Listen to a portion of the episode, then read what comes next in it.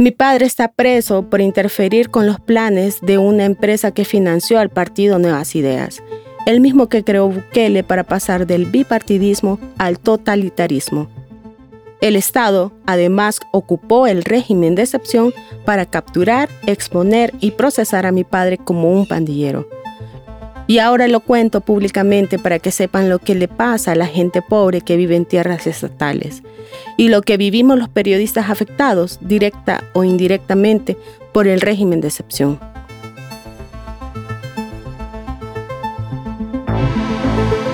Te damos la bienvenida a El Faro Audio.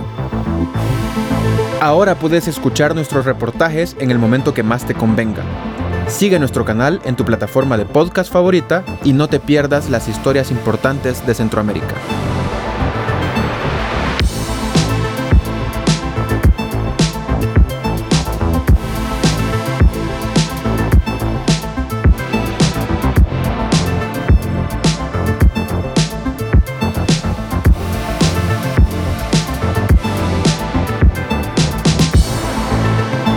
Hoy es primero de septiembre 2023.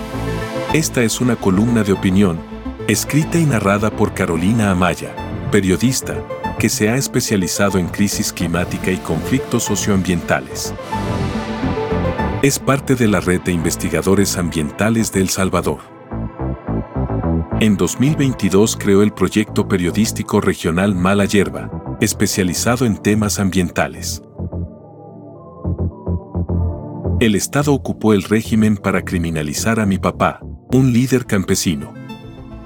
Publicada en elfaro.net.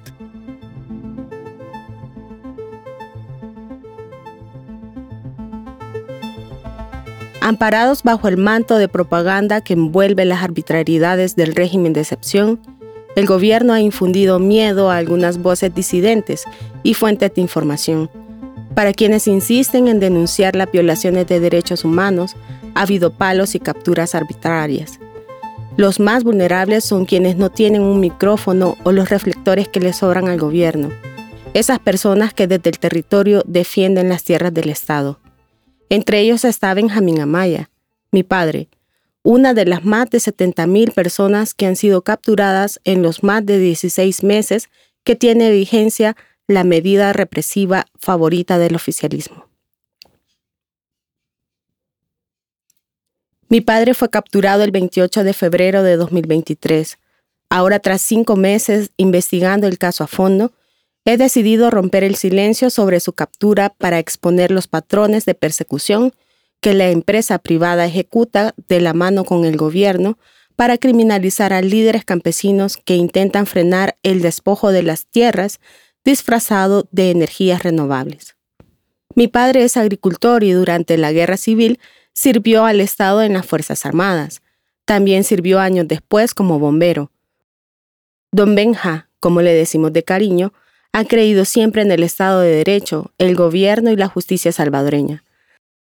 De él heredé el amor a la naturaleza y el sentido de resistencia ante las injusticias. Aunque la vida nos ha puesto en caminos distintos, lo admiro por la firmeza con la que defiende en lo que cree. Don Benja es un campesino que defiende con tesón la tierra de la que come, no un pandillero o colaborador de pandillas como lo presenta el gobierno y su fiscal impuesto en redes sociales. Y peor, como lo criminaliza el cooptado sistema judicial. Tristemente, ese mismo aparato en el que cree lo mantiene preso bajo el régimen de excepción impulsado por el presidente Bukele. Cuando me enteré de la captura de mi padre, lo primero que pensé fue que era una represalia contra mi ejercicio periodístico.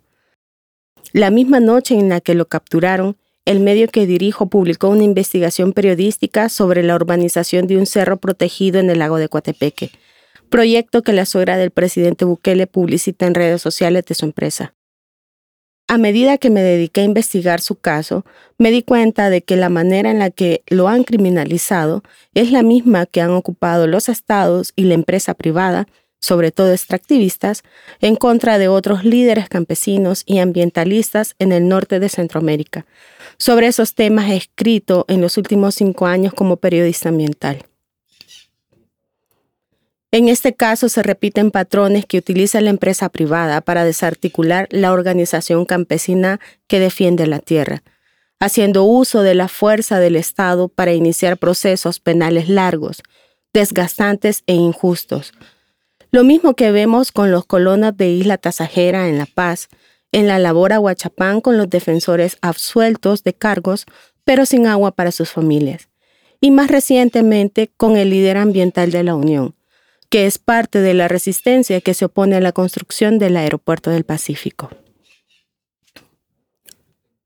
Como estos líderes campesinos y ambientales, mi padre víctima de un sistema corrupto que protege a los grandes capitales y poderes fácticos que nos gobiernan desde hace décadas en El Salvador.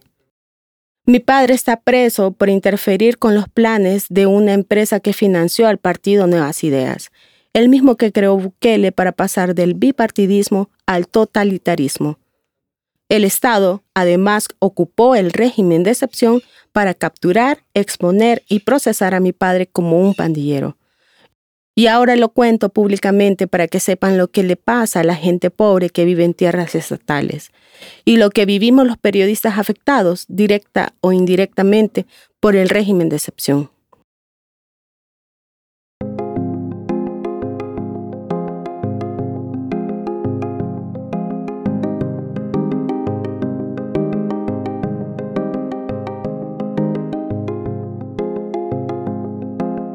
No saber nada de papá durante estos cinco meses ha sido angustiante, al igual que lo será para el resto de familias que tienen a alguien capturado por el régimen.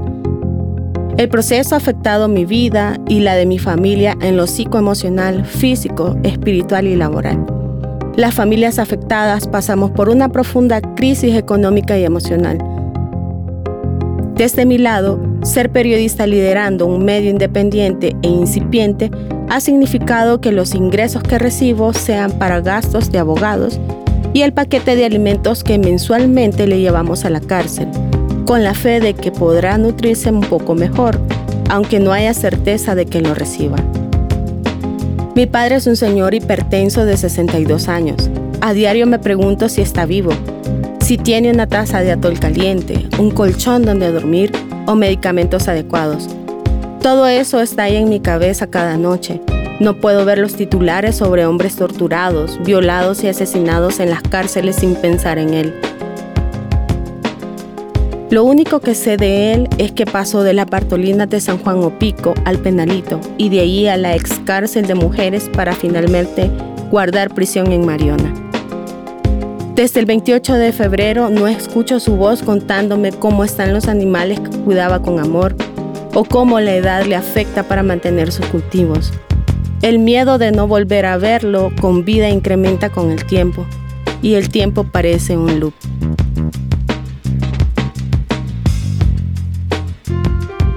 Mi padre defiende tierras estatales ubicadas en la finca argentina en San Juan Opico La Libertad, en donde cultiva maíz y frijol desde 2021, junto a un grupo de veteranos de guerra y agricultores. La finca argentina fue uno de los territorios ganados por el Estado en 1986 con la reforma agraria impulsada desde marzo de 1980. El Estado, a través del Instituto Salvadoreño de Transformación Agraria, ISTA, recuperó 806 hectáreas que le pertenecían hasta ese momento a Rafael Enrique y Carlos José Ávila Girola. A los terratenientes les quedaron 100 hectáreas como parte del derecho de reserva, como se llamó a las tierras que mantuvieron bajo su dominio, según detalla la escritura original de lista. Esas 800 hectáreas recuperadas por el Estado actualmente se han reducido a un poco más de 7.000 metros, según el registro de propiedades, Además, información de la Presidencia de la República registra que esas tierras estatales están ocupadas desde 1989 y que tienen potencial de ser área protegida, pero sobre las cuales las instituciones no han logrado hacer declaratoria. En ese contexto de pérdida de tierras estatales en la finca, el lista dijo a los veteranos y agricultores que se podían ubicar allí en marzo de 2021 sin darles ningún documento de respaldo a ese beneficio que recibían. Así fue como llegó mi padre al lugar. sin saber que la necesidad de tener un terreno donde cultivar granos básicos sería la causa por la que hoy lleva cinco meses preso. En septiembre de 2021, seis meses después de que el Estado les autorizara vivir allí, apareció la droguería Farmavida SADCB, reclamando suyas las tierras de los agricultores. Farmavida es una de las seis empresas registradas por el Ministerio de Hacienda como financista de Nuevas Ideas. En 2019, la empresa donó 30 mil dólares al partido creado por Bukele. Años antes, en 2014, la droguería donó fondos a los partidos Gana y Democracia Salvadoreña, según informes de la organización Acción Ciudadana. En 2018, Farmavida SADCB compró por 250 mil dólares un terreno de 226 metros cuadrados que era parte de un derecho de reserva de la familia Girola. Pero fue hasta 2021 que sin mediar con los ocupantes, la empresa los denunció por usurpación. Entre los demandados estuvo mi padre. Esa vez, cuando no existía el régimen de excepción, pasó una semana en el penalito. Quedó libre tras conciliar con la empresa la salida de los agricultores de la finca argentina. Mi padre y la gran mayoría de agricultores han mantenido que esas son tierras del Estado. Por eso, una vez recuperó su libertad, interpuso un amparo ante la Sala de lo Constitucional, porque en el proceso previo, el Juzgado de Paz de San Juan Opico no tomó en cuenta la voz de la comunidad, que asegura que esas tierras son del Estado. El proceso sigue vigente. Dos meses después de procesar a mi padre por usurpación, en noviembre de 2021, Farmavida vendió por 500 mil dólares sus tierras a la empresa Solar Capital SADCB, dedicada a desarrollar proyectos de energía renovable. Solar Capital está constituida por Technology Group SADCB con 75% de las acciones. Energy Solar SADCB con 20% de acciones y Carlos Enrique Araujo Sersky con 5% de las acciones. El último es el presidente de Banco Azul SA. Mientras que la sociedad mayoritaria Technology Group es dirigida por Fernando Alfredo de la Cruz Pacas Díaz, también vicepresidente de Banco Azul. El fundador, presidente y representante legal de Energy Solar, con el 20% de acciones de Solar Capital, es Diego Salcedo Moore, gerente comercial de la División de Soluciones de AES El Salvador, corporación estadounidense que opera en el país desde hace más de 40 años y cuyas distribuidoras abastecen de energía a 1.4 millones de salvadoreños, los intereses que se están protegiendo no son evidentemente los del Estado y sus tierras, sino los de privados con mucho dinero que buscan lucrarse a partir de la falsa idea de desarrollo. El 17 de agosto de 2022, Solar Capital solicitó al mismo juzgado que desoyó a los líderes campesinos el lanzamiento de invasores, un proceso civil utilizado para sacar a personas que viven en tierras ajenas, mi padre llevó entonces el caso a la Cámara Ambiental de San Salvador para que estuviera en el proceso y detuviera las violaciones de derechos humanos que ejecutaba el Juzgado de Paz de San Juan Opico al ordenar la expulsión de las y los agricultores de la finca argentina. El 6 de diciembre de 2022, la Cámara resolvió que la jueza de paz de San Juan Opico incurrió en una infracción procedimental al calificar a los agricultores como reincidentes en dos procesos judiciales diferentes, uno penal y otro civil, y con víctimas diferentes. Además, la Cámara determinó que la jueza había vulnerado el derecho de defensa de mi padre y las demás personas que viven y cultivan en la finca. Por lo que la Cámara anuló la resolución del 19 de agosto de 2022 del Juzgado de Paz donde se ordenaba la expulsión de los invasores. El 1 de febrero de 2023, 27 días antes de la captura de mi padre, la Cámara Ambiental declaró en firme su resolución del 6 de diciembre de 2022, obligando al juzgado de paz de San Juan Opico a hacer una nueva resolución. En ella, el juzgado le daba 15 días a los representantes legales de la Sociedad Solar Capital para proporcionar un perito topógrafo y constatar el tamaño y titularidad del terreno en disputa. La resolución fue emitida el 24 de febrero y cuatro días después de esa orden judicial, mi padre y cuatro líderes campesinos de la finca argentina fueron capturados. Para entonces, el régimen de excepción ya tenía 10 meses de vigencia.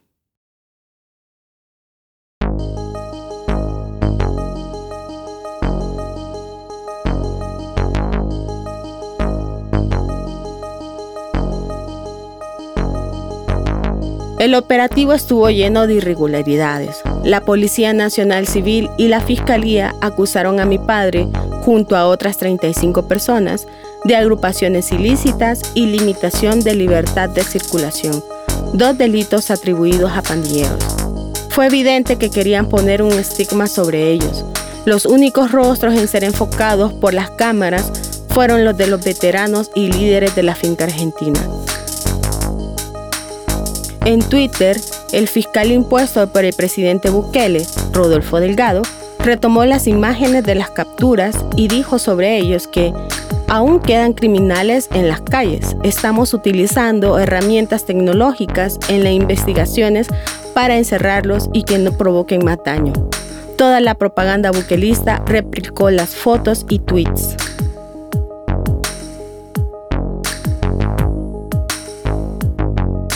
Ni mi papá ni los otros veteranos tienen ningún vínculo con pandillas.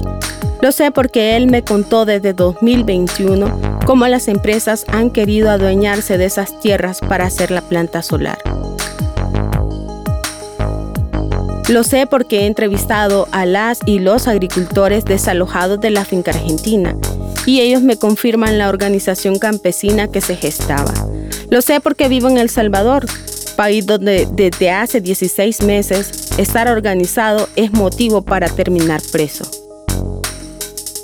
Sin embargo, los procesaron y expusieron como pandilleros cuando lo único que han hecho durante más de dos años es defender las tierras estatales, en donde viven y cultivan autorizados por el ISTA. El caso, como el de muchos otros durante el régimen, fue clasificado como reservado, y si no hubiese sido por la información de los abogados que me acompañan en el proceso legal, no sabría nada. La captura arbitraria del 28 de febrero fue solo el inicio de un proceso viciado. En la primera audiencia celebrada el 14 de marzo, el juzgado especializado de instrucción de San Salvador, B4, quitó la reserva al caso y sobreselló definitivamente el delito de agrupaciones ilícitas, al establecer que los veteranos nada tenían que ver con la estructura de la MS-13, contrario a lo que decían la Fiscalía y la Policía. Respecto al delito de limitación de libertad de circulación, el juez se declaró incompetente transfirió el proceso al juzgado de instrucción de San Juan Opico y decretó la detención durante seis meses para él y otras cuatro personas mientras continúa la investigación. En esa espera estábamos cuando la fiscalía apareció el 3 de mayo con una nueva acusación por estafa agravada. Este tipo de delitos son conciliables porque precisamente las víctimas quieren recuperar lo que perdieron. Sin embargo, la fiscalía pidió régimen de protección para las supuestas víctimas y ningún abogado pudo conciliar. En este proceso a mi padre se le atribuye haber recibido 150 dólares en la supuesta venta de terrenos. Todas las personas de la finca argentina con las que he hablado sostienen que no han pagado ni un solo centavo por los terrenos donde cultivaban y que cada cierto tiempo recolectaban colaboraciones que iban entre 1 a 5 dólares para pagar abogados o hacer actividades colectivas. Para los abogados que representan a mi padre, este caso no se sostiene y solo refleja la intención de mantenerlo preso.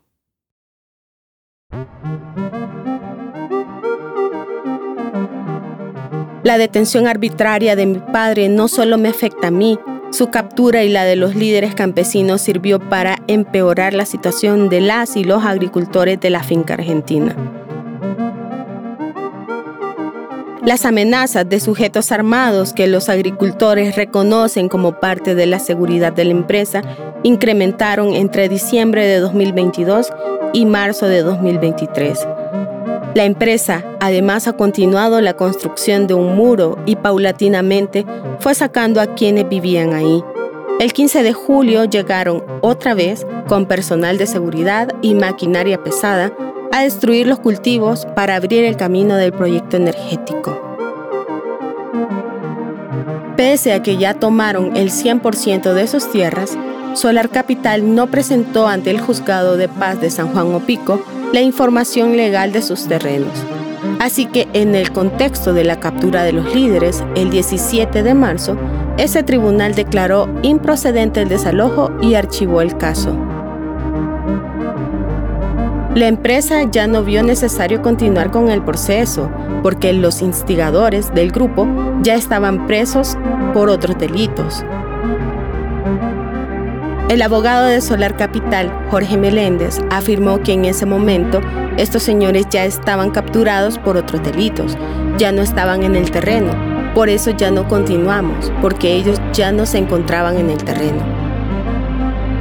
Al archivarse este proceso, se acabó la esperanza de la comunidad por dilucidar de quién son los terrenos en disputa, ya que, según aparece en el Centro Nacional de Registros, en la finca argentina hay terrenos del ISTA y de Solar Capital.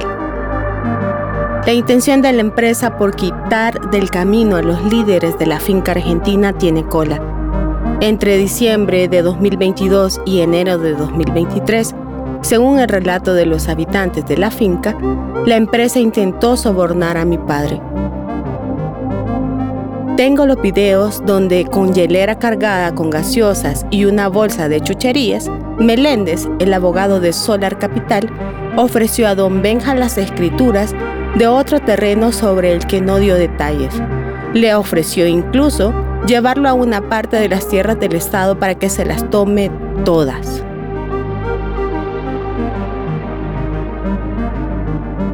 Mi padre fue consecuente con los procesos legales que inició y rechazó las ofertas.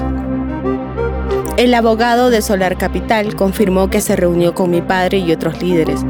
Yo fui en más de una ocasión a hablar con ellos y a decirles que había que salirse. Tal vez les podíamos ayudar a conseguirles un terrenito en otro lugar o algo si ellos se retiraban.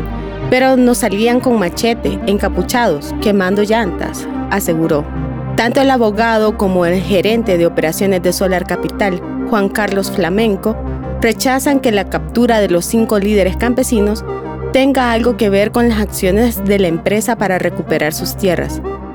No fue cosa nuestra, esa fue una investigación de la fiscalía que se los llevó presos, independientemente de lo que nosotros decimos, sostiene Flamenco, como si no entendiera el poder que tienen los accionistas de Solar Capital en la economía salvadoreña. Según el video, el abogado Meléndez dijo a mi padre que lo que harán en la finca argentina es un proyecto con el Estado, pero el gerente de operaciones lo desdijo al afirmar que es un proyecto privado de energía.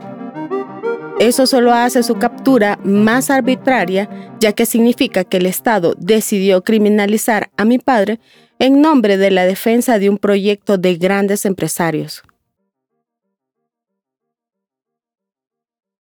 Quiero cerrar mi columna con tres mensajes. El primero, para los soldados que hoy sirven al régimen, para que se vean en el espejo de mi padre. Que no se olviden de que el sistema los usa y desecha y no se preocupará por ustedes una vez estén viejos y pobres. El segundo es para la comunidad desalojada de la finca argentina. No están solos. Yo sigo trabajando para que se divulgue y se evidencie periodísticamente cómo han sido despojados de las tierras de donde comían, dejándolos sin un techo y a la deriva, y también para que finalmente el mensaje que envían al presidente Bukele sea escuchado. Y el tercero es para mi padre. Viejo, resistí. Acá fuera te espero vivo y luchador como siempre. Te amo, papá.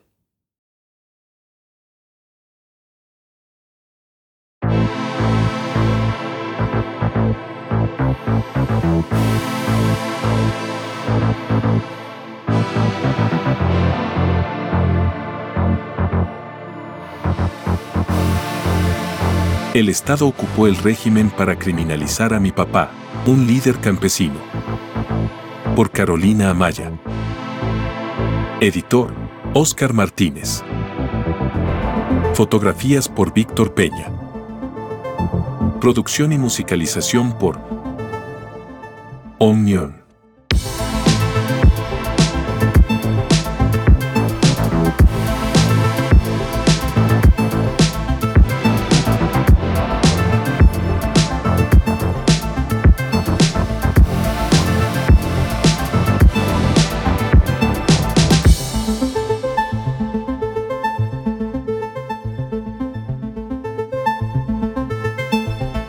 Gracias por escuchar esta historia. Si te parece valioso nuestro trabajo, apóyanos para seguir haciendo periodismo incómodo.